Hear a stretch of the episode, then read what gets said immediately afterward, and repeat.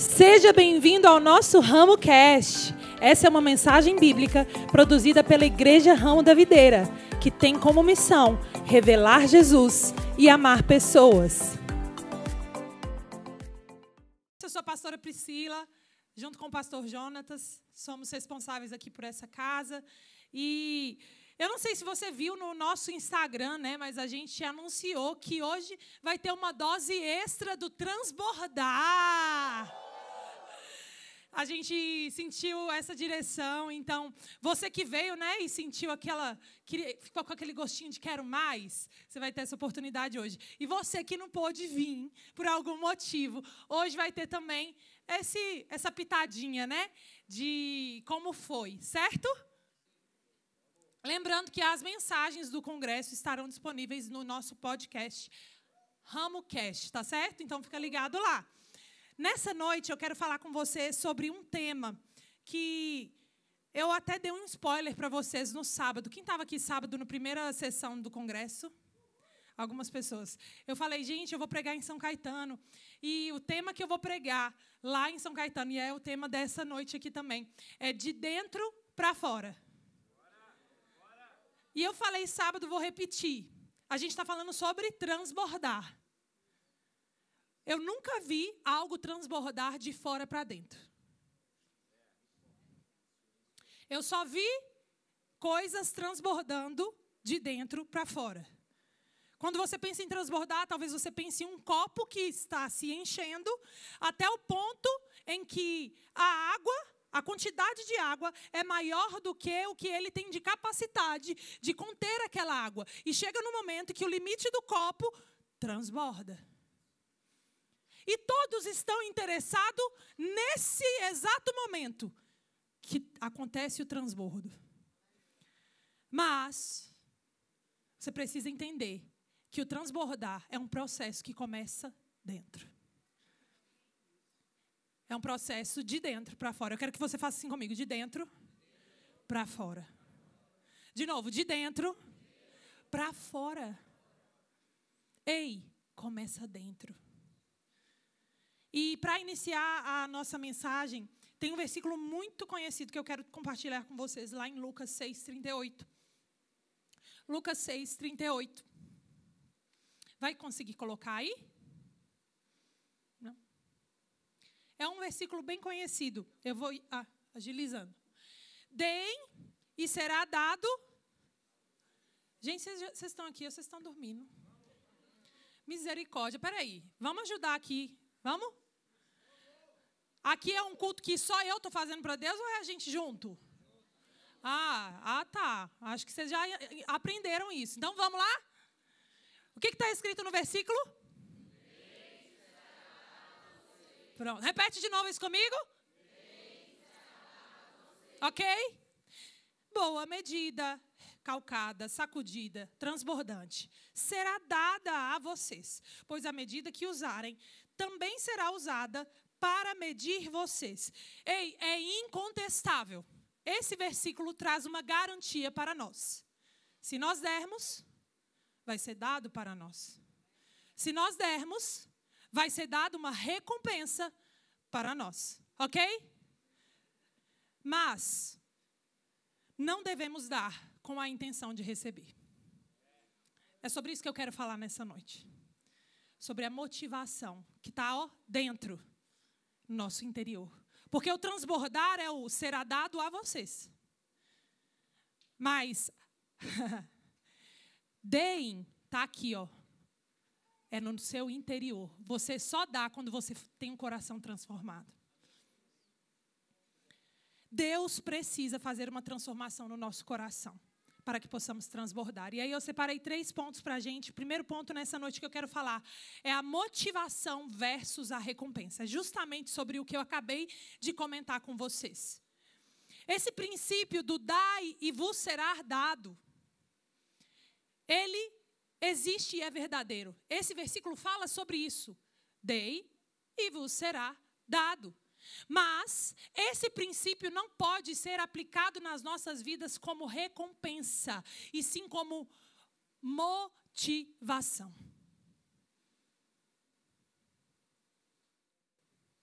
Fala comigo. Motivação. Recompensa. O lucro material não deve ser a nossa motivação para dar. Ei, deixa eu te dizer, eu já corri, eu já passei por esse momento em que eu, eu ensinei dessa forma. Mas quando nós ensinamos que se nós dermos, vai ser dado para nós e que essa deve ser a sua motivação, ei, dá porque você vai receber mais, dá porque você vai, vai ser dado mais para você. Eu estou só gerando em você um coração mais egoísta. Eu estou gerando em vocês um coração que só pensa mais em você. E não é isso que Deus quer construir em nós. Deus quer que a gente dê porque essa é a nossa natureza. Ele quer que a gente dê porque assim como Ele é, eu sou. Independente se eu vou receber ou não, se vai ser muito, se vai ser pouco, o que, que vai acontecer comigo? Eu dou porque Ele me tornou assim uma pessoa doadora.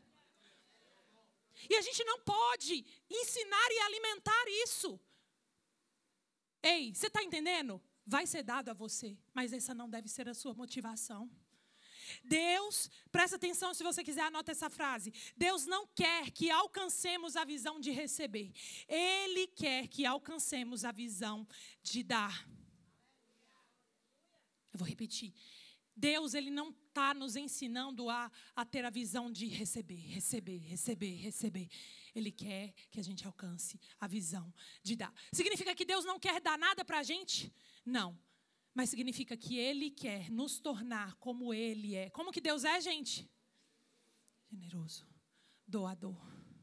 Generoso, doador. O desejo do coração dele é realizar todos os desejos do nosso coração, porque Ele é doador e generoso. Mas essa não deve ser o nosso alvo de vida. Lá em Tiago 4,3 fala um pouco sobre isso. Diz assim: quando pedem, não recebem, pois pedem por motivos errados, para gastar em seus prazeres. Gente, que versículo sério. Quem pede por motivo errado não receberá. Talvez você está lendo aquele versículo: quem bate na porta, a porta abre. Porque quem pede, recebe. E você está pedindo para Deus, e você está pedindo para Deus, e você está pedindo para Deus, e você está pedindo para Deus, e Deus não está te dando. Será que não, o problema não está na motivação do coração? Será que o problema não está justamente porque você só está pensando no eu, eu, porque eu preciso, Deus, porque eu, porque eu. E você nunca pensa no outro. Então, o que Deus quer tratar no seu coração é: filho, vem cá. Ei, antes de você receber alguma coisa, você precisa transformar o seu coração. Vem cá, filho, deixa eu mudar essa sua essência de dentro para fora. Deus se importa com a motivação do nosso coração.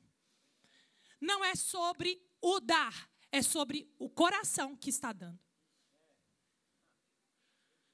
Não é sobre o fazer, é sobre o coração que está fazendo. Porque o homem vê o exterior. E a gente pode olhar para muitas pessoas e falar: Uau, que pessoa generosa. Mas talvez ela esteja fazendo com a motivação errada. Só Deus que vai saber o nosso coração. E Ele se importa, mais do que tudo, com a motivação do nosso coração. E é por isso que eu quero tratar o segundo ponto dessa noite: os tipos de coração. Você está preparado? Três tipos de coração que eu quero abordar nessa noite. O primeiro coração é o coração egoísta. Repete assim comigo: coração egoísta. Sabe, o coração egoísta, ele sussurra que não terei suficiente. Ou que Deus não vai ser fiel à palavra dele. Um coração egoísta sempre acha que vai faltar. Um coração egoísta sempre pensa: se eu der, não vai ter para mim. Se eu fizer, não vai, vai, vai eu vou sair é, no prejuízo. Um coração egoísta sempre está pensando em si. E eu tenho uma notícia para te dar. Nós todos nascemos egoístas. Eu quero que você repita assim comigo. Eu nasci egoísta. Eu vou te dar três exemplos de que comprovam que isso é verdade.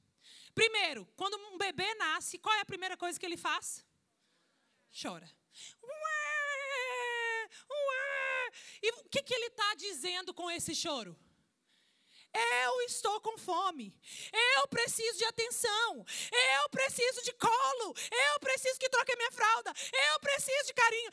Eu preciso. Eu preciso. Eu preciso. Gente, um bebê já nasce pensando em si mesmo apenas. Já nasce egoísta. Mas não para por aí, não. Vamos passar dois anos adiante depois que o bebê nasce, que é a fase que a Cristal está entrando. Eles chamam de Terrible Two, que é os terríveis dois anos. Mas eu estou declarando sobre a vida dela que vão ser os dois anos abençoados. Em nome de Jesus, amém. Aleluia. Mas com dois anos de idade, a criança tem uma certa mania de tudo que ela vê, ela fala, é meu. E aí eu falo para Cristal, não, Cristal, isso aí não é seu, não, é meu.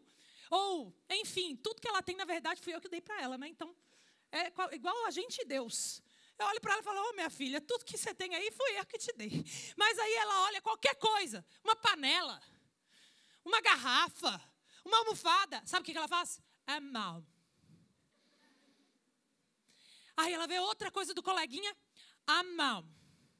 Faz com esse biquinho, gente. A mão. E ela segura com uma força. Por quê? Ela tem uma natureza egoísta. Ninguém ensinou a ela que, era, que ela deveria ser egoísta. Ela nasceu assim. Por que, que ela nasceu assim? Porque nós viemos de uma natureza caída de Adão. Quando ele pecou, toda a humanidade caiu junto com ele. Então, todos nós nascemos egoístas, pecadores, enfim, tantas coisas.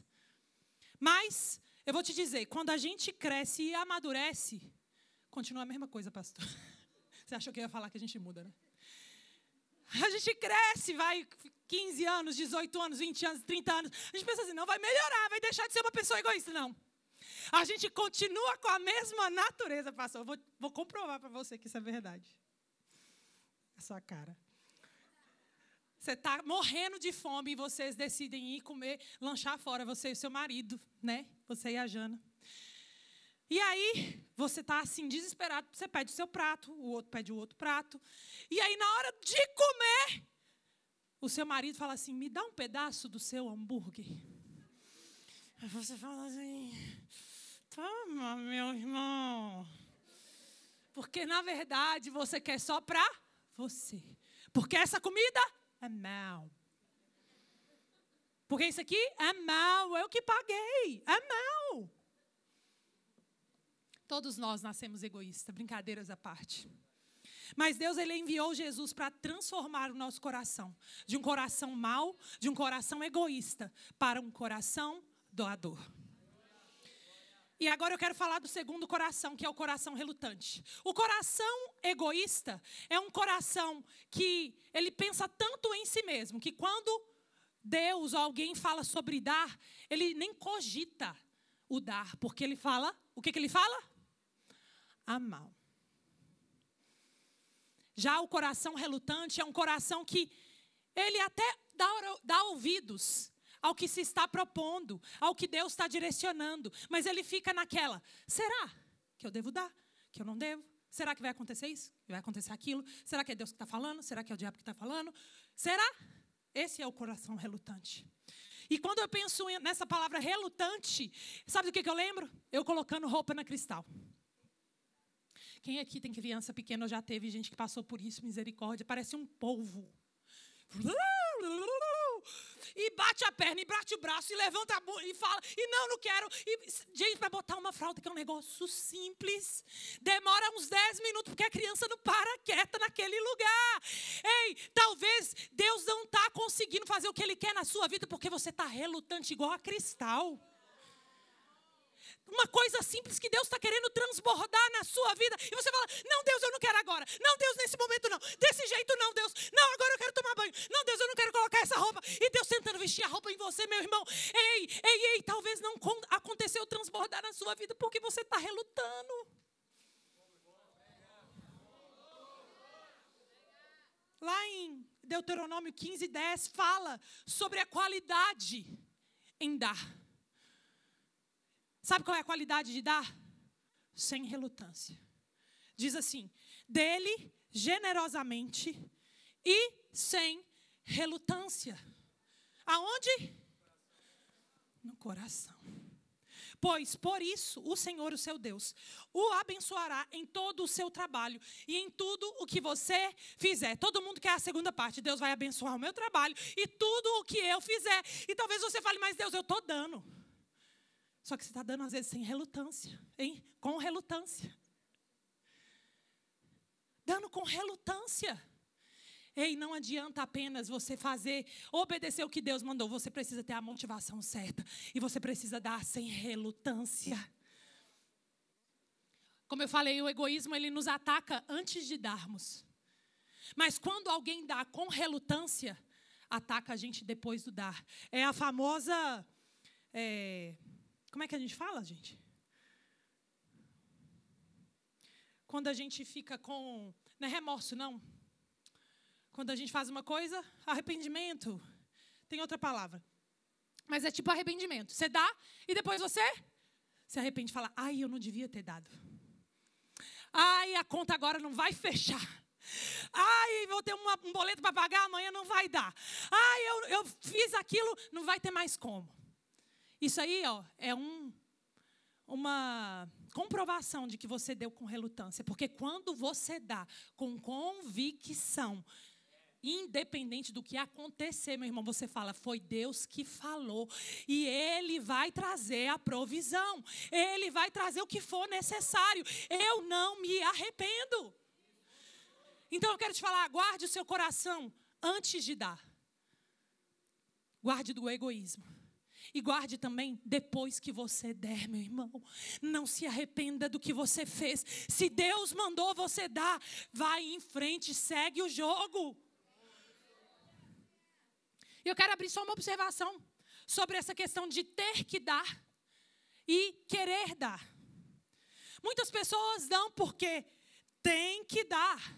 E não porque querem dar. Muitas pessoas dão porque elas se sentem coagidas, elas se sentem é, persuadidas por alguém a dar.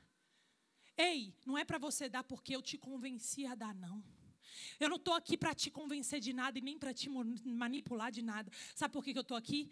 Para te mostrar a sua verdadeira identidade. O que você vai fazer com essa verdade é entre você e Deus. Ei, Deus não quer que você dê porque alguém diz que você tem que dar. Ei, Deus não quer que você dê porque tem o que fazer, porque é uma obrigação. Não. Deus quer que você dê porque você quer dar, porque você deseja dar, porque essa é a sua natureza. Mas eu vou te dar o segredo de como vencer essa relutância e esse egoísmo. Está preparado? Eu quero saber aqui nessa noite se tem alguém aqui que poderia me emprestar uma chave de carro, por favor. Pastor Jairo? Uau! Sem relutância, né, pastor?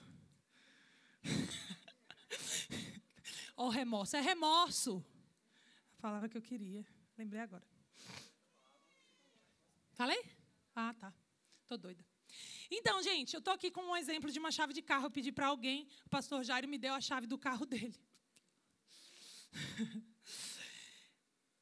Sabe por que, que ele não relutou em me dar a chave do carro? Eu já dei esse exemplo aqui, gente. Eu só mudei o objeto. Quem veio tem que lembrar, pelo amor de Deus. por quê? Porque essa chave do carro é minha. Eu cheguei para ele antes do culto e falei, pastor, fica com a minha chave do carro. E quando eu pedir, você me dá logo o mais rápido possível. Sabe por que, que ele não relutou em dar a chave do carro? Sabe por que, que ele não ficou? Mas você vai fazer o que com a chave? Você vai andar com o meu carro? Você vai usar o meu combustível? Você vai gastar o meu carro? Você vai bater o meu carro? O que, você vai fazer com o meu carro? Por que, você está pedindo o meu carro? Quanto tempo que vai durar esse empréstimo? O que, que vai acontecer comigo enquanto eu estou sem o carro? Ele não fez nenhuma dessas perguntas, ele simplesmente me entregou a chave do carro. Por quê? Porque ele sabe que o carro não é dele, é meu. Nossa, eu achei que vocês iam falar um amém mais forte. Misericórdia, Jesus. Jesus da glória, está difícil hoje. Ei, o segredo para você vencer o egoísmo e a relutância é você entender que tudo que está nas suas mãos não é seu. Ei, enquanto você achar que é, mal. Enquanto você achar, é mal, Deus, é mal. O que Deus mandar você fazer, você vai falar, mas por que Deus? Mas tem certeza, Deus? Mas o que vai acontecer comigo, Deus? Mas enquanto aquilo, e, e, eu vou ficar sem carro e tal. Ei, mas se não é seu e você sabe que é de Deus, Ele vai te mandar fazer alguma coisa, você vai falar na hora, Deus, porque não é meu, não, é seu. Tá a resposta aí que você precisa para transformar o seu coração. Não haja como proprietário, haja como mordomo. Ei, fala assim: eu não vou mais agir como proprietário, mas como mordomo. Ou, atualmente podemos chamar de administrador. Um bom administrador dos bens que Deus nos confiou. Repita comigo assim: eu nasci egoísta, mas eu nasci de novo generoso. Vou, vou falar para você repetir de novo para ver se entra. Ei, fala assim: eu nasci egoísta, mas nasci de novo generoso. Essa é a sua nova natureza. Isso nos leva ao terceiro coração. É um coração transformado. Eu já falei que você nasceu de novo generoso. Essa é a sua nova natureza. O que está faltando para você colocar em prática? O que está faltando é você começar a andar nessa nova natureza. Deus já transformou o seu espírito, o seu interior, mas ainda falta você se conectar com essa nova natureza diariamente. Não é algo que acontece uma vez na vida. É algo que é um exercício diário. Sabe por quê? Na Bíblia fala que a nossa carne grita querendo voltar a antigas práticas. Os nossos desejos gritam, falando: Ei, você é egoísta. Ei, isso aqui é seu. Ei, não dá para ninguém, não, que vai faltar para você. Ei, não compartilha, não. Ei, não faz, não, porque você vai sair prejudicado. Mas quando isso acontece, o que, que você tem que fazer? Renovar a mente. Esse é o segredo para andar nessa nova natureza renovar a mente diariamente. Quando acontecer de você ouvir uma voz egoísta dentro de você, você corre para a palavra e fala: Ei, peraí, deixa eu ler aqui. O que, que Deus diz que eu sou? Ah, Deus diz que eu sou como Ele é. E Deus é generoso, então eu também sou generoso. Ei, você precisa renovar sua mente diariamente. Você precisa construir isso diariamente. Você precisa lutar contra isso diariamente. Cada dia é uma luta diária de renovação de mente, de caminhar nessa verdade. Amém. Diga assim comigo: eu nasci de novo, generoso. E eu vou andar nessa nova natureza. Amém? E para finalizar, o pessoal do grupo de música pode subir. O terceiro ponto, ou seja, vamos voltar um pouco antes de eu falar o terceiro ponto. Nós começamos falando que o transbordar ele é de dentro para fora. Presta atenção, gente, deixa eu falar algo para vocês aqui. Eu sei que essa palavra não é para qualquer um. Isso aqui é alimento sólido. Nem todo mundo está preparado para isso. E tudo bem. Vai chegar o dia que você vai estar tá maduro o suficiente para digerir esse alimento sólido. Mas quem está preparado recebe isso de coração. Quem quer experimentar um transbordar sobrenatural precisa entender que começa de dentro para fora. Precisa entender que não é um passe de mágica. Precisa entender que requer sim sacrifício, requer sim renúncia, requer sim aprendizado, requer sim crescimento constante. O primeiro, não, como que é? Aquele que quer ser o maior, seja o primeiro a servir. Jesus, a todo momento, ele nos fala: a chave para você transbordar, para você se destacar, para você crescer, para você fazer sucesso, tá em ser o primeiro a servir, o primeiro a entregar. Eu não estou falando aqui só sobre finanças. Eu estou falando isso aqui. Generosidade é algo que é para tudo na sua vida. É no seu tempo, é um abraço, é uma mensagem que você manda, é uma tarde que você passa com alguém que você poderia estar tá fazendo outra coisa para você, para o seu prazer, mas você decide ir lá fazer um aconselhamento que a pessoa vai falar durante três horas e você vai ouvir ela. Ei, isso é generosidade. Dá o seu ouvido para alguém. Mas tem hora que a carne fala assim: não, não faz isso não. É melhor você fazer algo para você. É natureza se aplicar tudo. Então começa de dentro para fora. a primeira coisa que eu falei foi sobre a motivação e a recompensa. Tem que, a gente tem que fazer com a motivação certa. Segunda coisa que eu falei é que o nosso coração nasceu egoísta e relutante, mas ele foi transformado pelo poder de Jesus. E a terceira coisa que a gente precisa fazer, ou seja, começou de dentro para fora, motivação correta. A segunda coisa, coração que é transformado. E agora a terceira coisa, que é o que a gente quer fazer algo. É a parte externa. Deixa eu te dar a dica dessa noite. Terceiro ponto. Faça tudo o que ele mandar.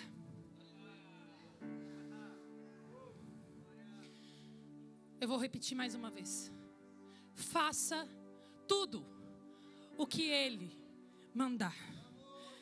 O contexto dessa frase, eu quero que você preste muita atenção.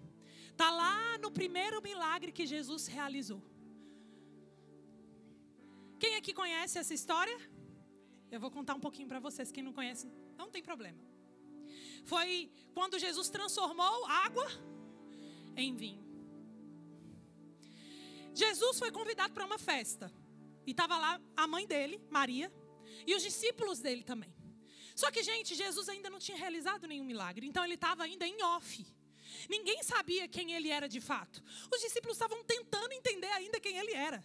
Ninguém sabia que ele era o Messias, que ele era o Filho de Deus, que ele era o escolhido. Mas Maria sabia. Maria sabia quem era Jesus. E chegou um dado momento daquela festa que o vinho acabou. E aí, sabe o que, fizeram? Chegaram para Maria, chegaram para Jesus e falaram: Ei, o vinho acabou. A festa não acabou e o vinho acabou. E Jesus chega a falar para Maria: Maria, fica quieta que não chegou a minha hora ainda. Mas aí Maria, a mãe de Jesus, vira para os serviçais e fala: Sabe o que? Façam tudo o que ele mandar. Porque Maria sabia quem ele era. E ela sabia que poderia confiar nos direcionamentos que Jesus tinha para eles. E naquele mesmo momento, sabe o que, Jesus falou para eles? Vamos pegar esses tanques aqui de água, que são usados para a cerimônia de lavagem de mãos, gente. Tanques que eram usados para algo que não tinha nada a ver com vinho. E sabe qual o direcionamento que Jesus dá, que não tem lógica nenhuma? Enche esses tanques de água. Você lê essa história com frieza e você acha que é simples. Mas ei, talvez você falaria a mesma coisa que eu falei sobre a chave do carro. Mas Jesus, por que, que para encher esses tanques de água? É o vinho que está acabando, Jesus. Não é a água para lavar a mão que está acabando, não, Jesus. É o vinho que está acabando. Por que, que eu devo fazer isso, Jesus? Uma observação: eram seis tanques de 120 litros. Gente, é água para chuchu. 720 litros, se não me engano, se eu estou contando certo de água. Só que não para por aí. Isso foi o primeiro direcionamento que Jesus deu. Mas sabe o que mais que Jesus falou para aqueles serviçais? Falou assim: agora pegue um copo de água, encha com a água que vai sair desse tanque e dê para o, o responsável pela festa experimentar. Mas eu quero te mostrar aqui, na versão da nova tradução da linguagem de hoje, lá no verso 8 e 9, eu não vou ler para não ficar chato, mas eu só estou querendo comprovar que está na Bíblia fala que Jesus mandou servir água para o encarregado da festa. E falou: prove o vinho. Gente, se eu fosse aquele serviçal, eu ia falar assim: Jesus, mas peraí, eu já te obedeci para encher os tanques de água, mas agora você está mandando eu que sou uns. Eles eram funcionários, eles eram funcionários, e Jesus estava mandando eles levarem água para o chefe deles provar. Você consegue perceber que esse contexto não está muito legal? Que talvez se fosse eu e você, a gente ia falar: não, mas não, Jesus é meu chefe, ele vai me mandar ir para aquele lugar. Mas não, eles fizeram o que a Maria mandou: façam tudo o que ele manda. Então eles pegaram aquela água e provavelmente, gente, eu penso desse jeito: foram assim, ó. E chegar para o responsável pela festa e fala: experimenta esse vinho. Sabe o que, que aconteceu? O milagre só aconteceu na hora que aquele homem virou a água dentro da boca. Ei, existe um processo para o milagre acontecer. Talvez você obedeceu ao primeiro passo. Talvez você obedeceu ao primeiro direcionamento. Mas Jesus está querendo saber se você consegue ir até o último minuto. Ele está querendo saber se você é fiel até o fim. E quando chegar no último momento, Ele vai transformar aquilo que você precisa que seja transformado. A chave para uma vida abençoada é tudo o que Jesus te disser, faça. Ei, pode parecer loucura. Pode parecer sem lógica e razão nenhuma. Pode parecer, como eu falei lá em São Caetano, que o Tico e o Teco não estão nem batendo. Porque você fala assim, não vai dar certo esse negócio. Mas se Jesus mandou, vai e faça. Vai e faça. Jesus ele pegou algo que era natural, água, e transformou em algo sobrenatural. Aquele vinho do milagre. E ó, vou te dizer duas coisas que quando Deus coloca a mão acontece na nossa vida. Primeiro, aquele vinho ele foi transformado em uma quantidade muito grande. Eu acredito que nunca se viu tanto vinho na face da terra como naquele dia para aquela festa. Gente, 720 litros de vinho é muito vinho, gente. Só se fosse uma cidade inteira para tomar aquele tanto de vinho, então ia ficar todo mundo doidão. Ei, Deus ele faz na quantidade, mas eu quero te dizer que ele também trabalha na qualidade. Se você seguir tudo que ele está mandando você fazer, ei, também vai vir qualidade para a sua vida. Vai vir milagre não é em quantidade apenas, mas é em qualidade, em qualidade, em qualidade. E tudo aquilo que nós estamos pregando nesses dias sobre o transbordar, sobre o transbordar que todos desejam, aquele copo que naquele exato momento a água começa a descer e escorrer. Ei, ei, ei, ei, esse processo começa aqui dentro, meu irmão. Você precisa, você precisa alinhar a motivação do seu coração. Você precisa deixar Deus transformar o seu coração. E você precisa fazer tudo o que Ele mandar. Fique de pé.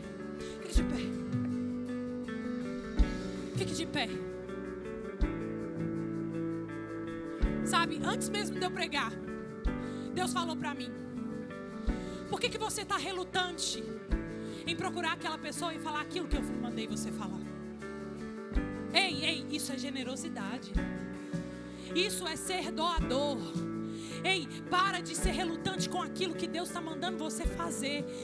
Faça tudo o que Ele mandar. Ei, o transbordar de Deus para a sua vida só vai acontecer quando você começar a obedecer Ele nos mínimos detalhes. Você está aqui no culto, Deus mandou você fazer alguma coisa? Vai lá e faz. Ei, você estava em tal lugar, Deus mandou você fazer. Faz na mesma hora, meu irmão. Não seja instantâneo, seja rápido, obedeça a Deus, faça logo o que Ele mandou você fazer. Não importa se não tem lógica, se não tem razão se não vai dar para pagar as contas no fim do mês, deixa eu te dizer, eu não quero saber se vai dar, se não vai dar para pagar as contas no fim do mês, não. Eu só quero saber que Deus é o dono das minhas contas. Ele é o dono das minhas contas, Ele é o dono do meu dinheiro, Ele é o, é o, dono das minhas coisas, Ele é o dono das minhas ações, Ele é o dono dos meus pensamentos, Ele é o dono do meu tempo, Ele é o dono de tudo o que eu tenho. Ei, talvez você ainda não experimentou história o milagre da transformação da água em vinho, o milagre da multiplicação, o milagre da quantidade e da qualidade, porque você não está disposto a ir até o fim. Ir até o fim. Nessa noite eu quero, eu quero gerar no seu coração essa confiança de você entender. Ei, ei, ei, ei. É Deus que está falando, vai. É Deus que está mandando, vai.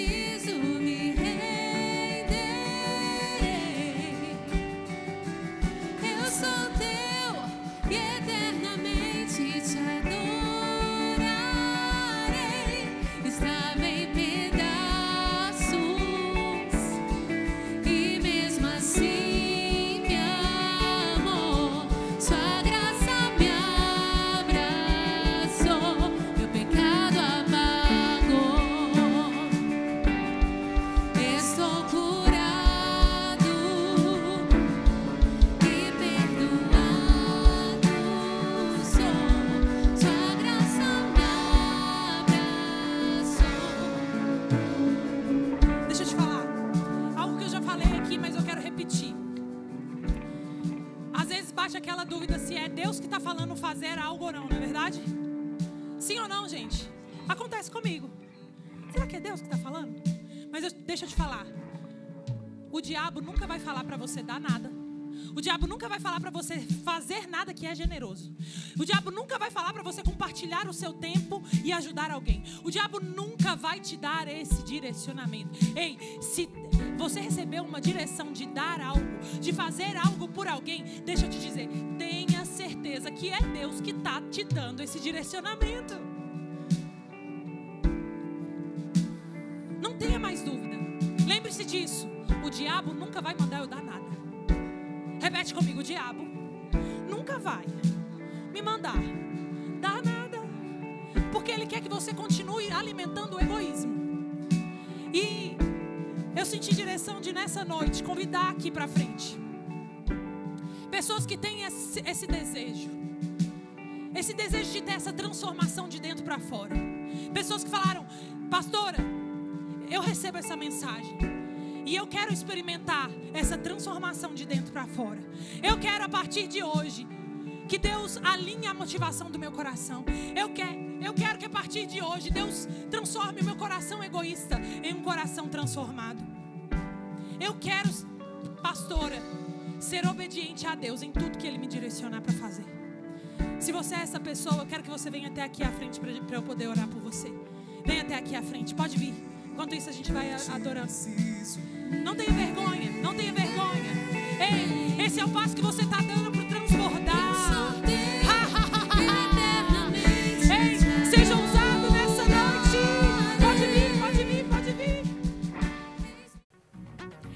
mensagem te alcançou? Compartilhe com seus amigos e familiares. Para saber mais sobre o nosso ministério, siga-nos no Instagram, IRV São Caetano, IRV Itapuã e IRV Lauro de Freitas. Até a próxima!